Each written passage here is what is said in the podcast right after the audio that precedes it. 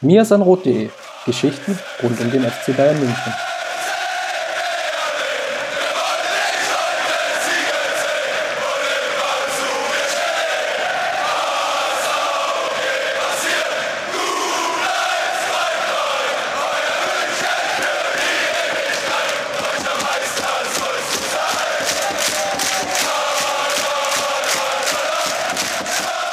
Servus und herzlich willkommen zum Mirsanrot Podcast.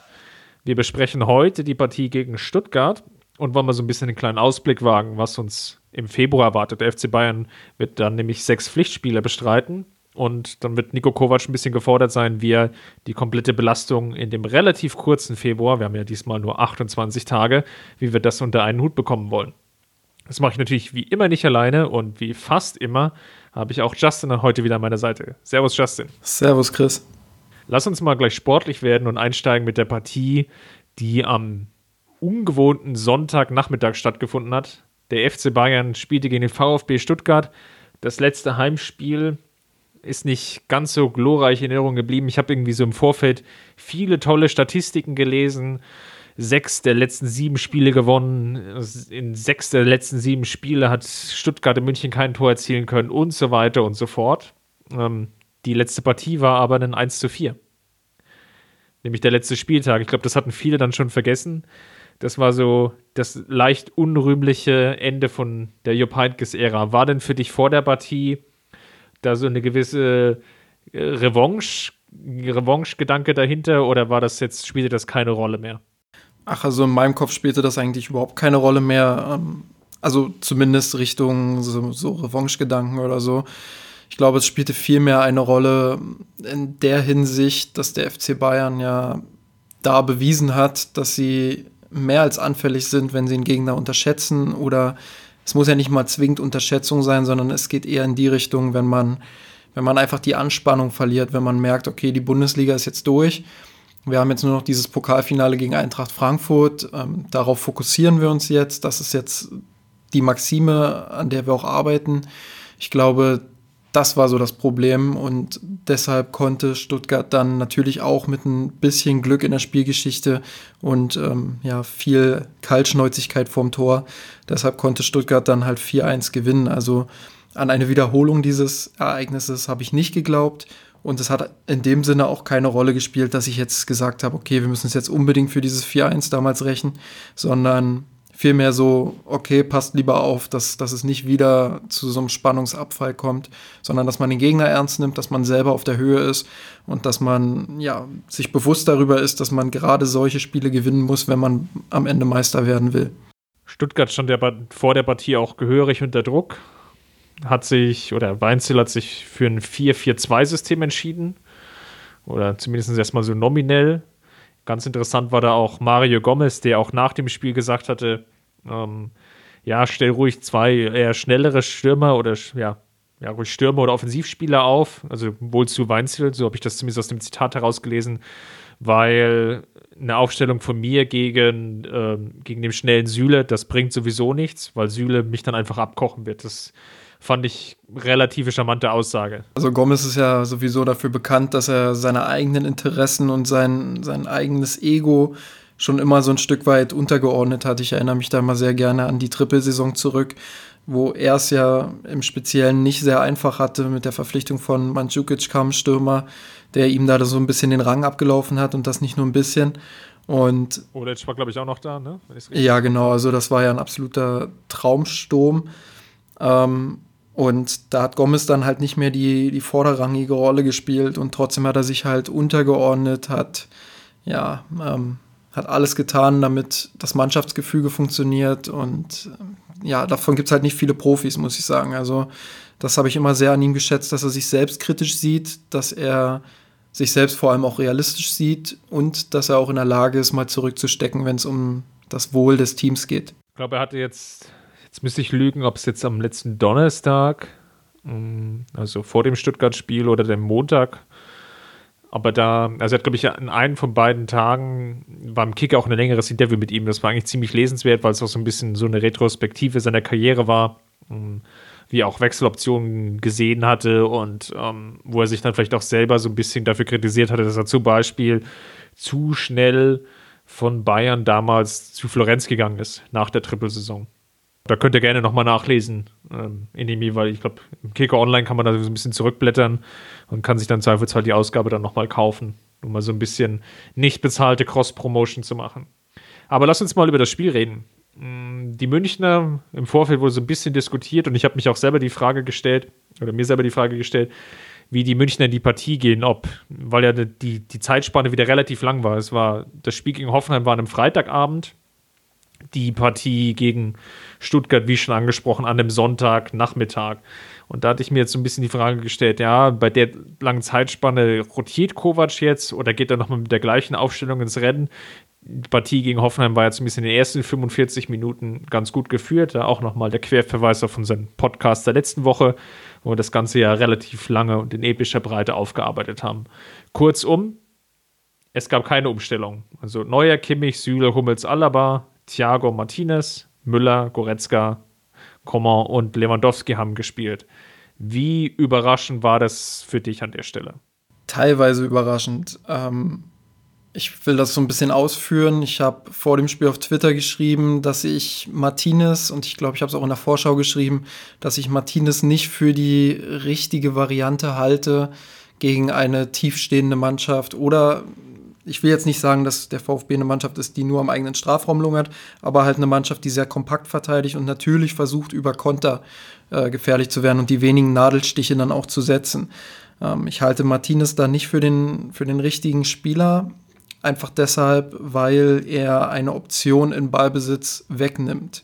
Das liegt daran, dass er selbst, das habe ich auch in der Analyse geschrieben, ähm, dass er selbst in Ballbesitz sich ungeschickt positioniert, im Deckungsschatten oder halt einfach irgendjemandem auf dem Fuß steht oder nicht die richtigen Zonen besetzt. Ähm, er steht meistens auch sehr tief. Ja. Gerade wenn er der alleinige Sechser ist, ja. passiert es sehr, sehr häufig, dass er sich so zwischen die beiden Innenverteidiger abkippen lässt. Das ist so ein bisschen so 2013er Style. Ja, genau. Das ist äh, und dadurch fehlt dir dann halt eine Option. Dann, hat, dann ist Thiago meistens irgendwie alleine auf der Sechserposition, wenn Martinez abkippt, oder Martinez steht irgendwie direkt neben ihm. Ähm, und dann fehlt am Mittelkreis, beziehungsweise so im Mittelfeld, ist dann meistens ein riesengroßes Loch und man sieht es, dann geht der Spielaufbau direkt auf die Außenbahn, dann kommt dieses berühmte U. Ähm, vorne ist Goretzka als Zehner natürlich darum bemüht, irgendwie den Zehnerraum zu besetzen, aber es gibt keinen Zwischenspieler und da fand ich auch die Aussage von Goretzka nach dem Spiel sehr interessant. Der hat nämlich bei Sky gesagt, ähm, seine Lieblingsposition ist so eine kleine Zwischenposition aus Zehner und Sechser, also quasi ein Achter, aber, und das ist sehr interessant, diese Rolle gibt es aktuell im System nicht. Und das halte ich für ein bisschen problematisch. Bayern hat keine Verbindung zwischen Zehner- und Sechserraum und wenn Martinez spielt, verschärft sich das Ganze nochmal. Thiago muss einfach unglaublich viel Arbeit in tieferen Zonen verrichten und ähm, ja, muss den Spielaufbau natürlich irgendwie gestalten und dann kommt dieses angesprochene Loch. Und ähm, deshalb habe ich vielleicht so ein bisschen drauf gehofft, dass Kovac sagt, okay, ähm, ich habe das jetzt schon ein paar Mal im Laufe der Saison gesehen, dass Martinez vielleicht nicht der perfekte Sechser ist für ein Heimspiel, wo man dominant auftreten muss. Ähm, also tausche ich Martinez aus und bringe noch einen offensiven Spieler. Da gibt es ja Optionen genug, zum Beispiel Serge Gnabry oder eben äh, James Rodriguez. Ähm, ja, letztendlich war ich aber doch weniger überrascht, weil Kovac schon mehrfach in der Saison solche Aufstellungen gebracht hat. Also er hat dann gesehen, okay, gegen Hoffenheim hat es funktioniert aber er hat irgendwie nicht gesehen, dass, ja, dass gegen Stuttgart ein komplett anderes Spiel ansteht anscheinend, weil sonst hätte er ja nicht dieselbe Elf mit einer ähnlichen Ausrichtung gewählt, sondern hätte tatsächlich diese eine Änderung mindestens vollzogen. Und das fand ich nicht unbedingt überraschend, aber auf jeden Fall schade. Und die erste Halbzeit stand dann auch unter diesem Zeichen, finde ich. Naja, es war wieder so ein typisches Bayern-Spiel. Ich glaube, da hatten wir jetzt schon in den letzten Ausgaben wirklich sehr, sehr häufig drüber gesprochen dieses, es geht eigentlich trotzdem ganz gut los. Du hast jetzt die, die Probleme, die mit einer Martinez-Aufstellung sich ergeben, schon deutlich angesprochen und das hatten wir, glaube ich, auch hier an der Stelle schon öfters auch getan. Was so ein bisschen besonders ist oder bemerkenswert, dass es trotzdem funktioniert. Also die erste Viertelstunde wurde ja dominant geführt. Da von der Einstellung her, von der Herangehensweise, ähm, wir haben auch nachrückende Spieler in den Strafraum gesehen, aus dem Mittelfeld heraus. Nicht umsonst hat ja Thiago auch das 1-0 geschossen, eigentlich aus so einem genau so eine Situation. Ähm, ja, Flanke, Ball in den Strafraum, ähm, irgendwie irgendwas passiert, so ein bisschen Kuddelmuddel, Gewurstel und auf einmal kommt es zur Schussgelegenheit so ja aus einem Nach oder von einem nachrückenden Spieler. Und das sind ja Szenen, die musst du ja auch provozieren, indem du auch eine taktische Herangehensweise vorgibst, die lautet, ähm, du rückst in diesen und Szenen, äh, jenen Szenen mit nach vorne. Das scheint ja da zu sein. Und das ist an sich ja trotzdem von der Grundidee positiv. Die, die spannende Frage, die sich mir halt stellt, ist, was fehlt, dann das so konsequent dann auch weiterzuspielen? Weil nach der Führung haben wir wieder diesen berühmt-berüchtigten Bruch gesehen. Ich würde mal behaupten, wieder diese Viertelstunde, diese berühmt-berüchtigte, dass dann einfach die Intensität nachlässt und dass dann, ich will nicht sagen, einfache Fehler dazukommen, aber dann passiert eben genau das. Das Spiel settelt sich vielleicht so ein Stück weit, wie, wie du es mit Martinez auch angesprochen hast, dass dann die Intensität nicht so hoch ist, das Spiel verfestigt sich, der Gegner kommt vielleicht auch ein bisschen besser rein, erkennt vielleicht so die, die, die taktischen Grundmuster und dann wird es einfach total langweilig. Und äh, langweilig in dem Sinne, dass halt die Spieler einschlafen gefühlt ähm, und sich so in Sicherheit wiegen. Vielleicht ist das der bessere Begriff, nicht langweilig, aber vielleicht in Sicherheit wiegen, die dann wiederum zu einem, ja, Traum-Gegentor führen in der Allianz Arena, wie wir es, glaube ich, diese Saison schon ein paar Mal gesehen haben, weil das ist sicherlich ein Punkt, den gilt es mal zu diskutieren. Es war nicht das erste Fernschuss-Gegentor, was der FC Bayern in dieser Saison kassiert hat.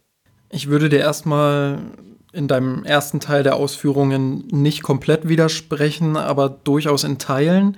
Ähm, ich fand die erste Halbzeit, wenn man jetzt mal bis zur vierten Minute, wo ja Thiago dann das 1-0 macht, ähm, sich das Spiel ansieht, dann hat Bayern bis dahin doch einen sehr behäbigen und zähen Eindruck gemacht. Das hat so ein bisschen gewirkt, als würde man sich erstmal angucken, was macht der Gegner überhaupt? Laufen die jetzt hoch an?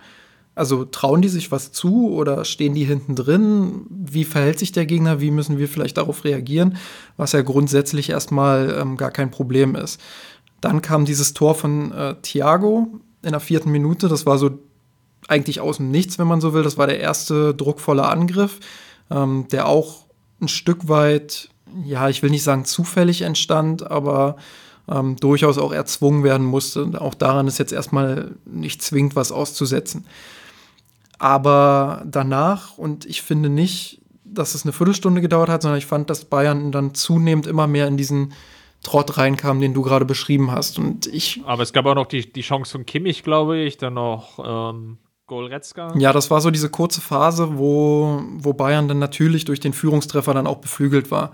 Ähm, wenn sie dann das 2-0 irgendwie nachlegen, dann ist der Deckel natürlich früh drauf, dann wird das eine ganz üble Geschichte für Stuttgart. Das steht vollkommen außer Frage. Ähm, so sind die Spielgeschichten im Fußball eben manchmal. Aber was, was mein Punkt so ein bisschen ist, ähm, ich finde, dass man rund um diese Hypephase des Tores gesehen hat, dass der FC Bayern einfach taktisch genau diese Schwächen hatte, die ich da beschrieben habe.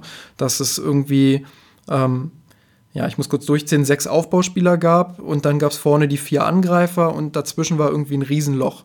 Und dieses Loch wurde von keinem einzigen Zwischenspieler mal besetzt oder, also jetzt überspitzt formuliert, natürlich gab es auch Phasen, wo äh, Thiago dann mal hochgeschoben hat oder wo Martinez dann mal hochgeschoben hat, aber das war halt zu wenig. Das war nicht konsistent, äh, äh, nicht konsequent genug und nicht ähm, konstant genug. Jetzt habe ich es. Ähm, und ja, das ist einfach problematisch, finde ich. Und ich meine, von wem reden wir da? Bei allem Respekt, Stuttgart hat gegen Mainz gespielt wie ein Absteiger. Also klar, der Wille ist. Zumindest die, die ersten 75 Minuten, ja. Ja, der Wille ist natürlich da bei Stuttgart, das ist gar keine Frage. Die wollen, aber es ist einfach nicht, nicht substanzhaltig, würde ich mal sagen. Also, das ist einfach da fehlt das Konzept, da fehlt die Idee, wie komme ich, wie komme ich vors Tor. Viel ist Zufall, viel ist einfach auch sehr hart erzwungen. Ähm, auch gegen Bayern war es ja jetzt keine überragende Leistung des VfB in der ersten Halbzeit. Das war einfach eine Mannschaft, ähm, die unbedingt wollte, die natürlich durchaus auch in einigen Phasen kompakt stand. Aber ich erwarte natürlich von Bayern, dass sie das auseinanderspielen können. Und das ist ja ein Problem, was sich schon über die gesamte Saison zieht. Ja, vielleicht auch nochmal den, den Punkt aufzugreifen, was würdest du denn unternehmen, um die Weitschusstore in den Griff zu kriegen? Weil wenn ich so ein bisschen schaue, der Gegentreffer gegen Hoffenheim, gut, der war so an der Grenze zum Strafraum. Aber ich erinnere mich auch, die Tore gegen Gladbach zum Beispiel waren auch aus der Ferne geschossen. Also da ist auf jeden Fall irgendwie ein Problem. Ja, das ist meiner Meinung nach auch durch das eigene Positionsspiel schon im Ballbesitz begründet. Ich meine, oft sind das Kontersituationen, beziehungsweise in sehr vielen Fällen sogar Kontersituationen, ähm, in denen der Gegner einfach dieses, dieses Loch hinter der ersten Pressinglinie nutzt. Das war gegen Hoffenheim nur ein bisschen zu sehen, weil da stand Bayern insgesamt ein bisschen besser. Ähm, jetzt war es wieder sehr deutlich zu sehen, dass Bayern eben dieses Loch im Mittelfeld hat. Und wenn sie dann den Ball verlieren, ähm, dann kommt der Gegner in diese Zone, die ich vorhin beschrieben habe, einfach rein, ziemlich schnell und kann dann auf die Viererkette zulaufen, beziehungsweise auch auf ein bis zwei Sechser noch. Und das Ziel dieser Verteidiger ist es dann meistens, den Angriff zu entschleunigen. Das lernt jeder Innenverteidiger auch in der Kreisliga schon sehr früh ähm, dass man versucht, den Gegner zu entschleunigen, um die eigenen Spieler nachrücken zu lassen. Das Problem bei den Bayern ist dann häufig, ähm, ja, dass einfach die Aggressivität fehlt. Wann packe ich zu? Wann störe ich den Gegner? Spätestens am eigenen Strafraum muss das ja geschehen. Und ähm, dass auch das Nachrückverhalten von vorne, also dass, dass die Offensivspieler wieder schnell zurückkommen, auch das fehlt so ein bisschen. Und ich glaube, die, die, das größte Problem ist wirklich fast sogar die Entschleunigungsphase und jetzt mal unter dem Aspekt, dass nicht ganz klar ist, welcher Spieler dann aggressiv trotzdem drauf geht, weil bei dem Gegentor war es wieder sehr gut zu sehen. Die Viererkette war ja eigentlich positioniert. Nur aus der Viererkette rückt keiner raus, der den Zweikampf gegen Donis führen will. Und der denkt sich, na gut, dann ziehe ich doch einfach mal ab, weil ich habe ja den Schuss und dann schlägt das Ding halt ein. Klar kannst du natürlich sagen, ist ein Glückstreffer irgendwo, dass er aus 24 Metern abzieht.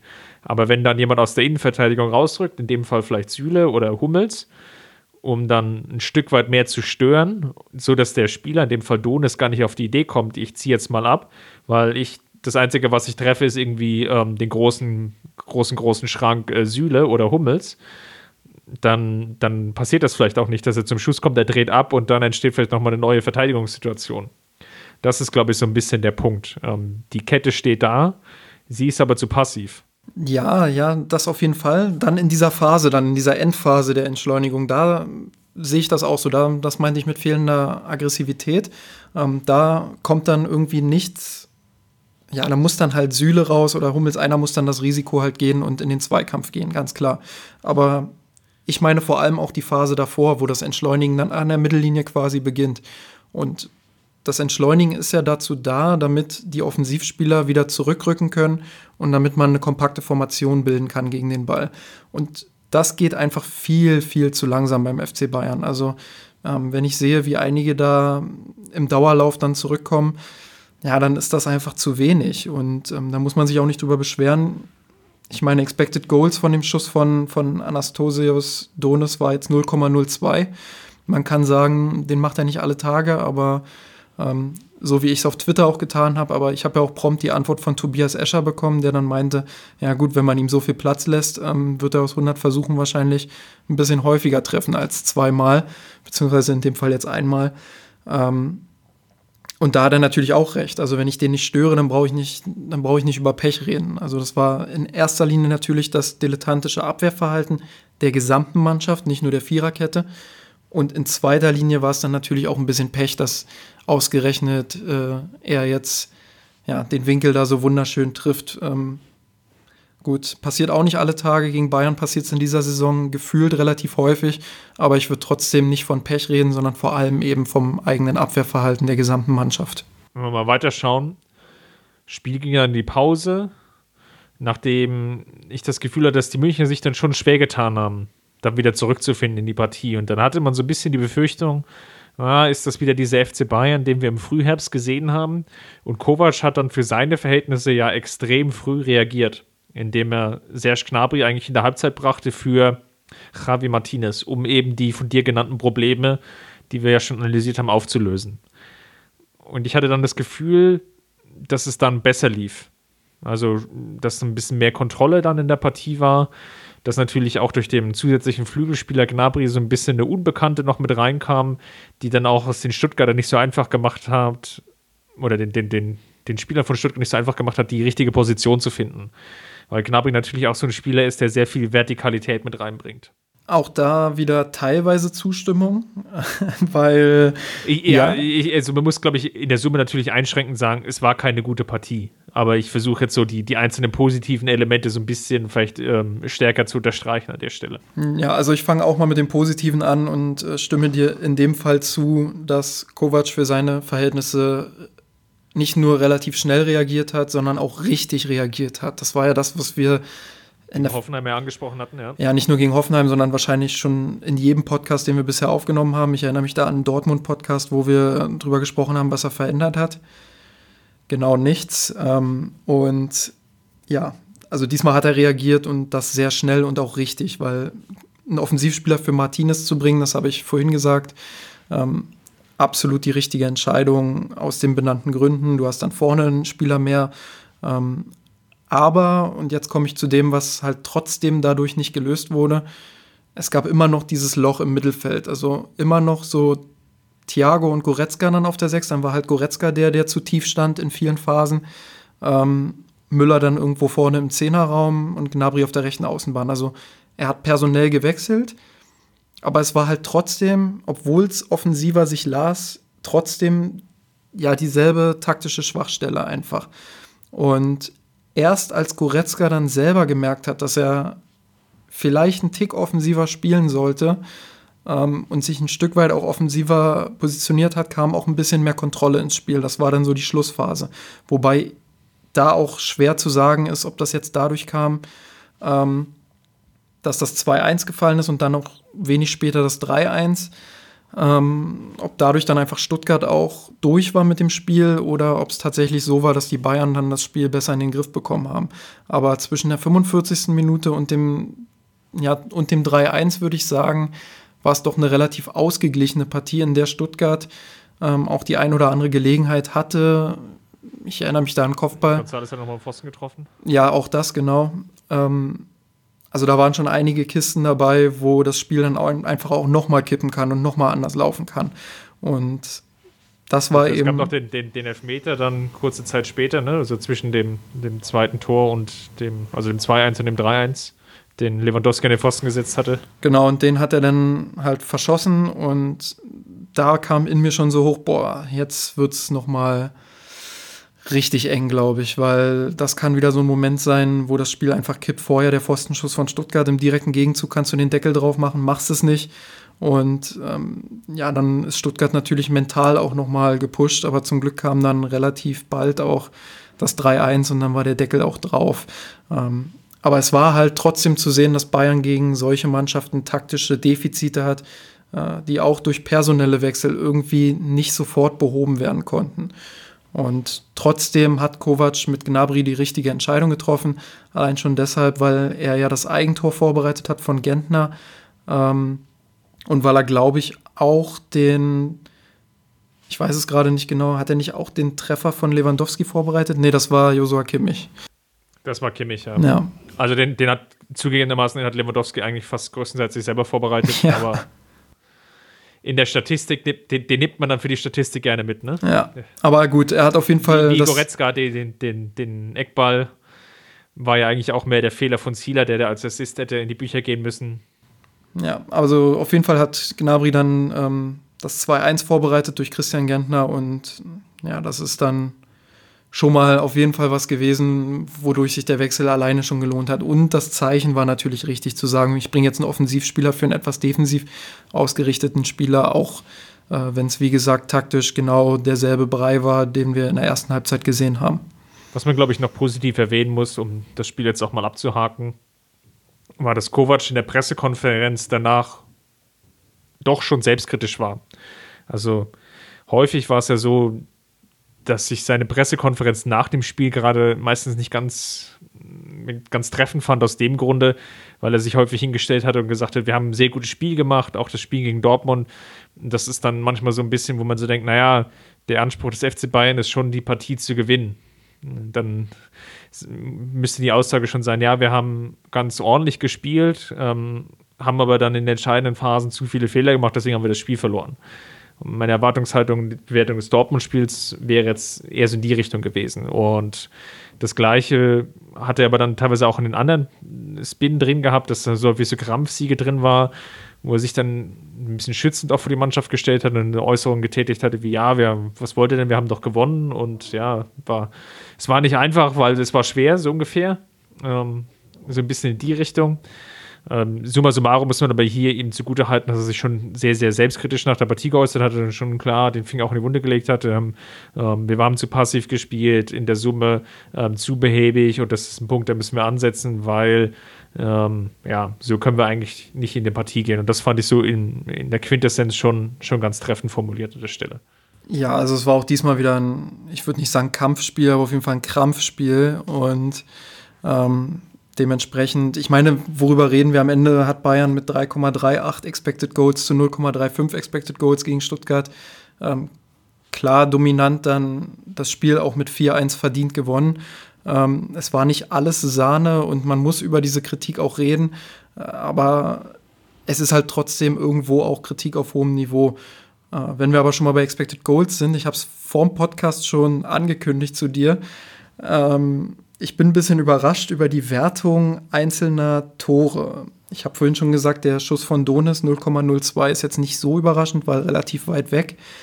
Ähm, aber ich finde, dass das Tor von Thiago in der vierten Minute durchaus irgendwie so eine kleine Schwäche des Modells aufzeigt. Was schätzt du denn, was der Treffer, wenn man jetzt von 0,01 bis 1,0 ausgeht, welchen, welche Wertigkeit der Treffer von Thiago hatte. Ich hätte mindestens gesagt eine 0,4 oder 0,5, wenn nicht sogar noch ein bisschen mehr, aber das ist natürlich, glaube ich, sehr stark von dem Eindruck geprägt, dass Ziel an der Stelle schon geschlagen war und die, der, der Raum zum Einschlag sehr groß war. Ja, also es sind tatsächlich nur 0,09. Ja, verrückt. Ziemlich krass. Also ich finde, ich finde, das ist deutlich zu wenig. Ähm, Position sehr zentral, fast am Elfmeterpunkt. Ähm, klar, er nimmt ihn, glaube ich, auch noch Volley, weiß ich gerade gar nicht genau. Also nicht richtig Volley, aber der Ball huckelt so ein bisschen nach der Ablage von Lewandowski, glaube ich. Weiß ich gerade nicht genau, aber ja, also eigentlich aus der Position von einem Spieler wie Thiago bin ich schon sehr überrascht, dass das nur mit 0,09 gewertet wird. Das ist schon ich glaube, da kann man dann gut dran festmachen, dass Expected Goals eben nicht alles ist, aber durchaus eine sehr gute Diskussionsgrundlage bietet. Das hast du wundervoll zusammengefasst. lass, uns, lass uns mal auf den zweiten Aspekt eingehen, den wir anfangs schon ein bisschen aufgemacht hatten, als ich gesagt hatte oder gefragt hatte, was du von der Aufstellung gehalten hast. Wir werden jetzt im Februar sechs Spiele sehen, die der FC Bayern zu bestreiten hat, angefangen von der Partie, ich glaube, von der äußerst interessanten Partie gegen Leverkusen am Samstagnachmittag, am 2.2. Dann geht es weiter, DFB-Pokal gegen die Hertha am darauffolgenden Mittwoch, dann Schalke, dann Augsburg, Liverpool und nochmal die Hertha. Und das alles noch bis zum 23.2. Also innerhalb von 21 Tagen, wenn ich es jetzt richtig im Kopf habe, sechs Spiele. Glaubst du, dass Nico Kovac wieder etwas stärker rotieren wird? Ich nenne jetzt mal gerade so Spieler wie James, die sicherlich ihren Ansprüchen gemessen mehr Spielanteile haben wollen. Boateng fällt sicherlich auch in diese Kategorie, wobei der jetzt leicht ähm, erkältet und ähm, angeschlagen war. Hinzu kommen sicherlich auch Robben und Ribéry, die dann von ihren Verletzungen wieder ähm, kuriert sind. Arjen Robben ist ja am Montag wieder ins Mannschaftstraining eingestiegen das ist so die eine Gruppe, die ich da sehe, bekommt die mehr Spielanteile. Die zweite Gruppe, die mich natürlich auch interessiert, ist die Jugend- und Perspektivspieler. So fasse ich es jetzt mal zusammen, das FC Bayern. Davis hatte ja seinen ersten Einsatz gegen Stuttgart, aber da ist ja auch zum Beispiel so eine Personalie noch wie Sanchez, wo ich mich so ein bisschen frage, wird er jetzt noch eigentlich Spielanteile bekommen, wenn Kovac jetzt diesen Stiefel weiterfährt, dass er gar nicht mehr rotiert? Weil das hatte sich ja so ein bisschen angedeutet Ende ähm, oder sagen wir mal in den Dezembermonat. Ja, wir kommen jetzt auch in die Phase, wo die Krise in der Hinrunde so ein bisschen losging und da hat Kovac ja auch sehr, sehr extrem rotiert und ich glaube, das werden wir jetzt nicht sehen aus dieser Erfahrung heraus und auch aus der Erfahrung heraus, dass er zuletzt Erfolg hatte mit seiner Strategie, wenig zu rotieren bis gar nicht. Ich glaube aber, dass wir durchaus noch Rotation sehen werden, nur halt nicht in diesem extremen Maß. Also ich kann mir vorstellen, dass sie jetzt gegen Leverkusen nochmal dieselbe Elf spielt und gegen Hertha dann halt nochmal dieselbe Elf, einfach weil die jetzt eingespielt ist. Vielleicht tauscht er auf einer, vielleicht maximal zwei Positionen, aber ich glaube nicht, dass er jetzt nochmal viel ändern wird. Ähm, es, hat ja es hat ja funktioniert gegen Hoffenheim und jetzt auch gewissermaßen gegen Stuttgart funktioniert. Ähm, Leverkusen wird dann so ein ähnlicher Gegner wie Hoffenheim. Da wird Kovac, denke ich, auf dieselbe Elf setzen.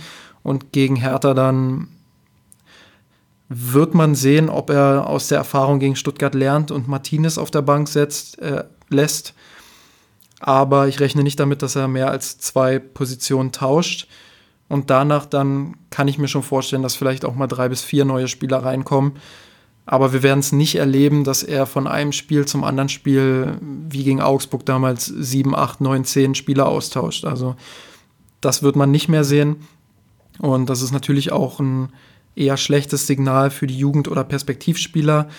Ähm, Renato Sanchez wird ja auch immer so ein bisschen, du hast ihn jetzt auch wieder genannt, wird ja auch immer gesagt, der hat jetzt unter Kovac endlich ein bisschen mehr Vertrauen. Aber wenn ich mir die Spielzeiten angucke, ähm, hat nur Sandro Wagner weniger, wenn man jetzt mal die langzeitverletzten Koman in der Hinrunde, Tolisso oder auch James außen vor lässt und auch Jeong außen vor lässt, der irgendwie mal einen Einsatz von zwei, drei, vier Minuten hatte. Ähm, dann hat Sanchez mit irgendwie rund 600 Minuten die wenigsten auf dem Konto mit Abstand. Und ja, also ein großer Fortschritt ist das halt auch nicht Wobei für ihn. Die, die, die, genau, die 600 hat er noch relativ am Anfang aufgesammelt, als er mal gegen Benfica im Hinspiel, glaube ich, von Beginn an spielen durfte, was ja eigentlich auch ein sehr gutes Spiel von ihm war. Dann hat er ein bisschen mehr Spielanteile bekommen und dann fiel es genau diese Phase, die du jetzt auch gerade schon angesprochen hattest, wo es sportlich nicht mehr so lief und wo Kovac dann so sukzessive den Schwenk gemacht hatte bis hin zu mh, hm, gar keine Rotation mehr oder fast keine Wechsel mehr. Höchstens durch irgendwie ein, zwei taktische Sachen beziehungsweise Verletzungen, die irgendwie mal aufgepoppt sind hier und da. Das sehe ich jetzt schon gewisserweise einerseits als Herausforderung, weil er gerade dieses Kadermanagement dann schon sich als schwierig gestalten wird, weil ich denke schon, dass der Kader des FC Bayern nicht ganz einfach ist. Da sind schon sehr spezielle Charaktere drin. Boateng ist sicherlich einer von ihnen. Dann kommt Rames hinzu, vielleicht auch Thiago zu nennen an der Stelle. Sicherlich auch Ribery und Robben, die schon ihren eigenen Kopf mitbringen und vielleicht auch eine ganz eigene Sicht auf die Dinge haben und dann nicht immer so das große Ganze im Blick haben, sondern eher schon ihre eigenen Anteile sehen an dem jeweiligen Erfolg und auch, auch, auch sehr auf ich oder sehr ich bezogen agieren. Was man sicherlich auch sein muss als Fußballer, aber sonst wird man nicht erfolgreich und sonst landet man vielleicht auch nicht beim FC Bayern. Aber die Aufgabe eines Trainers ist es da an der Stelle natürlich auch so, das Gefüge zu schaffen, eine gewisse Wohlfühlatmosphäre herzustellen. Und gerade bei James hat das eben letztes Jahr Jupp Heynckes sehr gut gemacht, weil er natürlich auch den Vorteil hat, dass er Spanisch perfekt spricht, dann den Spieler natürlich dann nochmal enger an sich binden kann und dann die, die Sprachbarriere vielleicht nicht ganz so groß ist, weil irgendwie Übersetzungen dann eine Rolle spielen und dann auch viel vielleicht von der, dem gesprochenen Wort wegnehmen, sondern dass es dann ähm, ja, eine, eine, sehr enge Verbindung zwischen dem damaligen Bayern-Trainer und James gab. Und das fehlt jetzt so ein bisschen. Das ist natürlich vielleicht auch noch ein zweiter Aspekt, der neben der sprachlichen Barriere eine Rolle spielt, ist natürlich auch der Typ. Das ist ganz häufig so, dass ein Typ Mensch halt nicht mit allen Typen kann, sondern dass jeder so sein eigenes Ich mitbringt, sein, seinen eigenen Background, auch wie, wie er Dinge auffasst, Dinge zu verstehen, wenn man so ein bisschen aus der psychologischen Perspektive da drauf schaut. Und scheinbar sind James und Kovac vielleicht auch sich so ein bisschen, ja, zu, zu gegensätzlich an der Stelle, sodass sie häufig vielleicht aneinander vorbeireden und dass ihr Verhalten sich vielleicht auch irgendwie zu ein bisschen Interpretationen führt. Ich will jetzt gar nicht so von Schuldfrage anfangen, weil das immer ein bisschen schwierig zu beurteilen ist, weil wir einfach zu weit wegstehen. Nicht nur, weil wir nicht einfach am Training teilnehmen, sondern weil wir auch das Drumherum in der Kabine nicht, nicht miterleben. Aber ich sehe, oder ich habe zumindest das Gefühl, dass es da schon einen größeren Dissens gibt, den eigentlich Kovac irgendwie ein bisschen auflösen muss, weil James natürlich äh, noch, noch ein relativ junger Spieler ist oder beziehungsweise ein Spieler im, im besten Fußballeralter, der relativ viel mitbringt und der spielerisch sicherlich den FC Bayern weiterbringt. Und ähm, dann so einen kompletten Personenkreis, nennen wir es ruhig mal jetzt mal mit, mit Sanchez und so mit reingenommen, dann so komplett außen vor zu lassen, halte ich persönlich für schwierig ich finde halt, dass, und das hast du ja jetzt auch gesagt, also natürlich können wir das nicht bewerten, nicht endgültig bewerten. Aber was mir halt so aufstößt, ist, dass Nico Kovac ja durchaus sehen muss, was für ein hervorragender Fußballer Rames ist. Und er muss auch gesehen haben, dass Rames in der vergangenen Saison noch unter Jupp Heynckes ähm, ja, der Offensivspieler schlechthin vielleicht neben Lewandowski war, der die Mannschaft ja zur Meisterschaft mitgetragen hat. So, und der muss auch gesehen haben, dass Rames auch in dieser Saison, wenn er gespielt hat, schon mehrfach Aktionen hatte, die einfach den Unterschied machen. Ich kann mir nicht vorstellen, dass Kovac sagt oder dass er freiwillig darauf verzichtet und sagt, ja, nee, das ist nicht mein Spielertyp, äh, den, den lasse ich jetzt außen vor. Ich kann es mir nicht vorstellen. Das ist mir zu abwegig, weil seine ganze Qualität sollte einfach so eingebaut werden, ja, dass er einfach seinen Mehrwert bringen kann. Und deshalb vermute ich, dass es da irgendwelche Gründe geben muss, die wir von außen einfach nicht beurteilen können und die wir auch nicht sehen. Und deshalb finde ich es auch schwierig zu sagen, ähm, ja, Nico Kovac, was macht der da eigentlich? Warum hat er denn so ein schlechtes Verhältnis zu Rames? Warum spielt, lässt er den nicht spielen? Ähm, was ist denn das für ein Depp? Wie kann er nur? Ähm, das, das ist für mich total, also zu einseitig einfach, weil zu so einem Dissens, da gehören immer mindestens zwei Parteien dazu. Und ich kann mir nicht vorstellen, dass Rames an dieser Situation überhaupt gar keine Beteiligung hat. Und wenn Nico Kovac sich auf der Presse Pressekonferenz hinsetzt ähm, und sagt, ja gut, ähm, südamerikanische Spieler haben häufig oder reagieren häufig emotionaler, ähm, wenn sie mal nicht spielen, dann ist das schon ein relativ deutliches Zeichen dafür, dass Rames eben sich nicht so astrein verhält. Und dann muss ein Trainer halt, dann hat er sogar die Pflicht zu sagen, okay, er hat einen großen Namen, er ist wichtig für die Mannschaft, wenn er spielt, aber disziplinarisch hat er halt Schwächen und deshalb muss es da Konsequenzen geben. Und da ist der Name vollkommen egal. Da komme ich wieder auf Mario Gomez zurück. Da ist das Mannschaftsgefüge einfach viel größer und viel wichtiger als der Einzelne. Abschließend muss ich natürlich auch sagen, dasselbe gilt für Rames. Wir können Rames jetzt nicht irgendwas vorwerfen, ähm, was wir nicht wissen. Das sind alles Spekulationen, auch mit dem zu spät kommen zum Training oder was er mal irgendwann in der Kabine gesagt haben soll. Fakt ist, dass es Anzeichen gibt, dass die beiden sich nicht so perfekt verstehen und dass es dafür Gründe geben muss. Und die gilt es zu analysieren und auch zum Wohle des FC Bayern irgendwie aus der Welt zu schaffen. Denn ähm, aus rein sportlicher Perspektive ist Rames ein Spieler, den der FC Bayern braucht und der den FC Bayern auch auf eine andere Stufe heben kann. Vielleicht zwei Punkte noch, die ich an der Stelle machen will. Ähm, Punkt eins, du hast gerade gesagt, ähm, ja, das, das Verhalten ist nicht, nicht ganz Bayern-like und ähm, Südamerikaner oder ja, Südamerikaner war glaube ich, das Beispiel, was Kovac genannt hat in der PK, reagieren häufig etwas anders. Das ist eigentlich so das, was ich von dem Trainer an der Stelle auch erwartet, dass er das sieht im Idealfall auch weiß, dass das passieren wird und im noch besseren Fall, dass er das dann auch wegmoderiert bekommt. Ähm, jeder einzelne dieser Spieler bringt seinen eigenen persönlichen Background mit, der bringt seinen eigentlichen kulturellen Background mit, der sich eben ganz, ganz sehr, sehr stark unterscheidet von dem, was wir als, als Mitteleuropäer, als Deutsche oder vielleicht im Fall von Niko Kovac als ähm, mit, mit kroatischem Einschlag irgendwie kennt, sondern es ist einfach ein eigenes Mindset, eine eigene Handlungsweise, da spielen, glaube ich, sehr, sehr viele Dinge mit rein. Und ein guter Trainer erkennt das und, und weiß auch, wie er damit arbeiten kann. Und da tut sich vielleicht Nico Kovac auch noch sehr, sehr schwer. Und vielleicht ein zweiter Punkt, der mir, mich halt so ein bisschen stutzig macht, ist auch, wie sich die Personalie Sandro Wagner entwickelt hat. Der ja unter Heinkes durchaus zum Zug gekommen ist. Ich glaube sicherlich, dass es einen sehr großen emotionalen Knick bei ihm gab, dass er eben nicht für die WM nominiert wurde, obwohl es relativ gut lief bei ihm. Er hatte ja eine ganz gute Torquote, weil er auch relativ viele Spielanteile bekommen hatte von, von Robert Lewandowski in der damaligen Rückrunde. Und der jetzt so gänzlich außen vor ist, dass er bei zwei Spielen gar nicht nominiert wurde.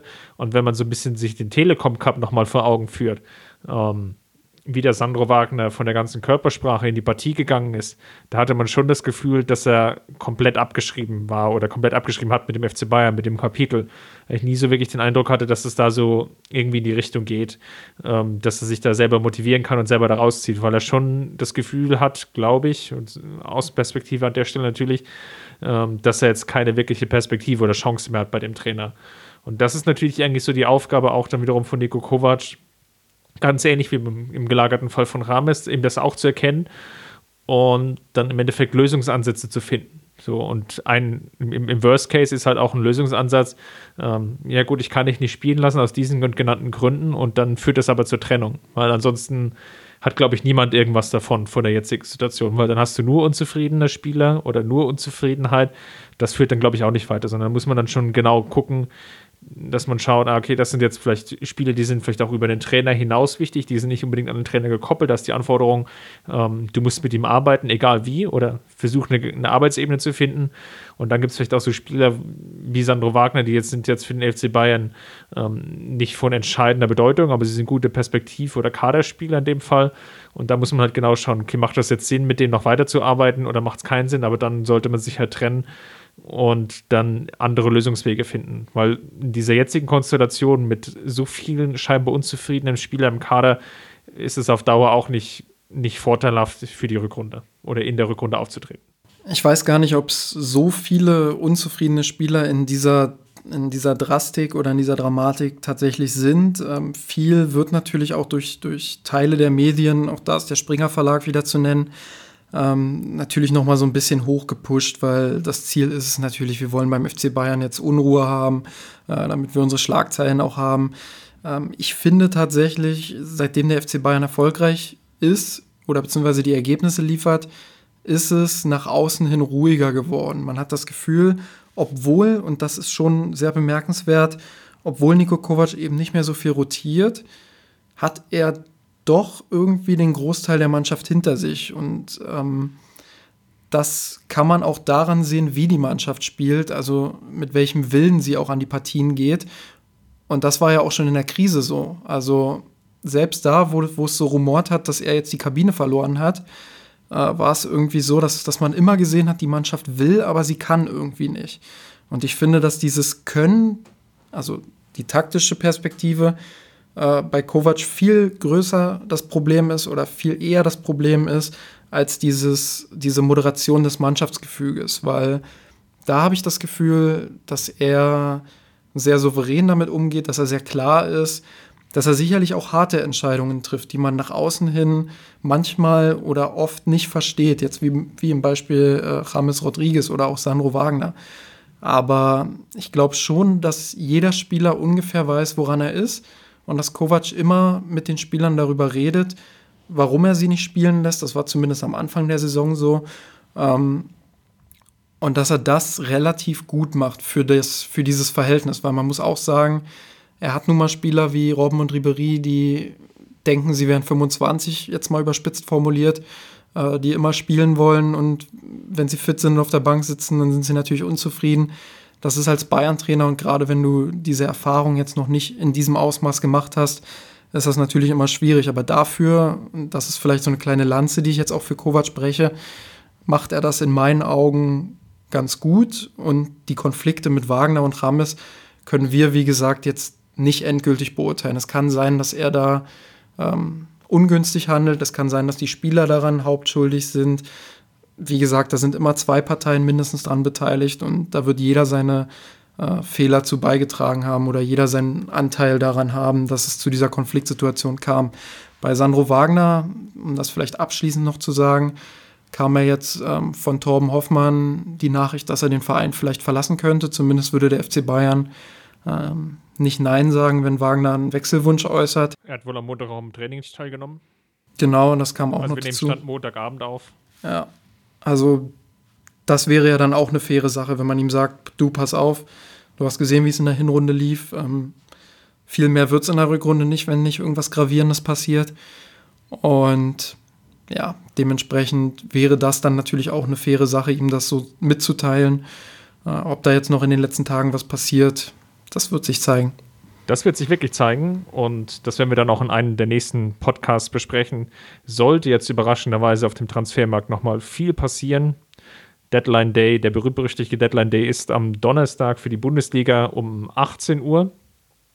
Da werden wir natürlich dann im Zweifelsfall uns nochmal zu Wort melden mit einer kurzen Einschätzung und einer Analyse. Ansonsten werden wir uns wahrscheinlich hören nach der Partie gegen Leverkusen.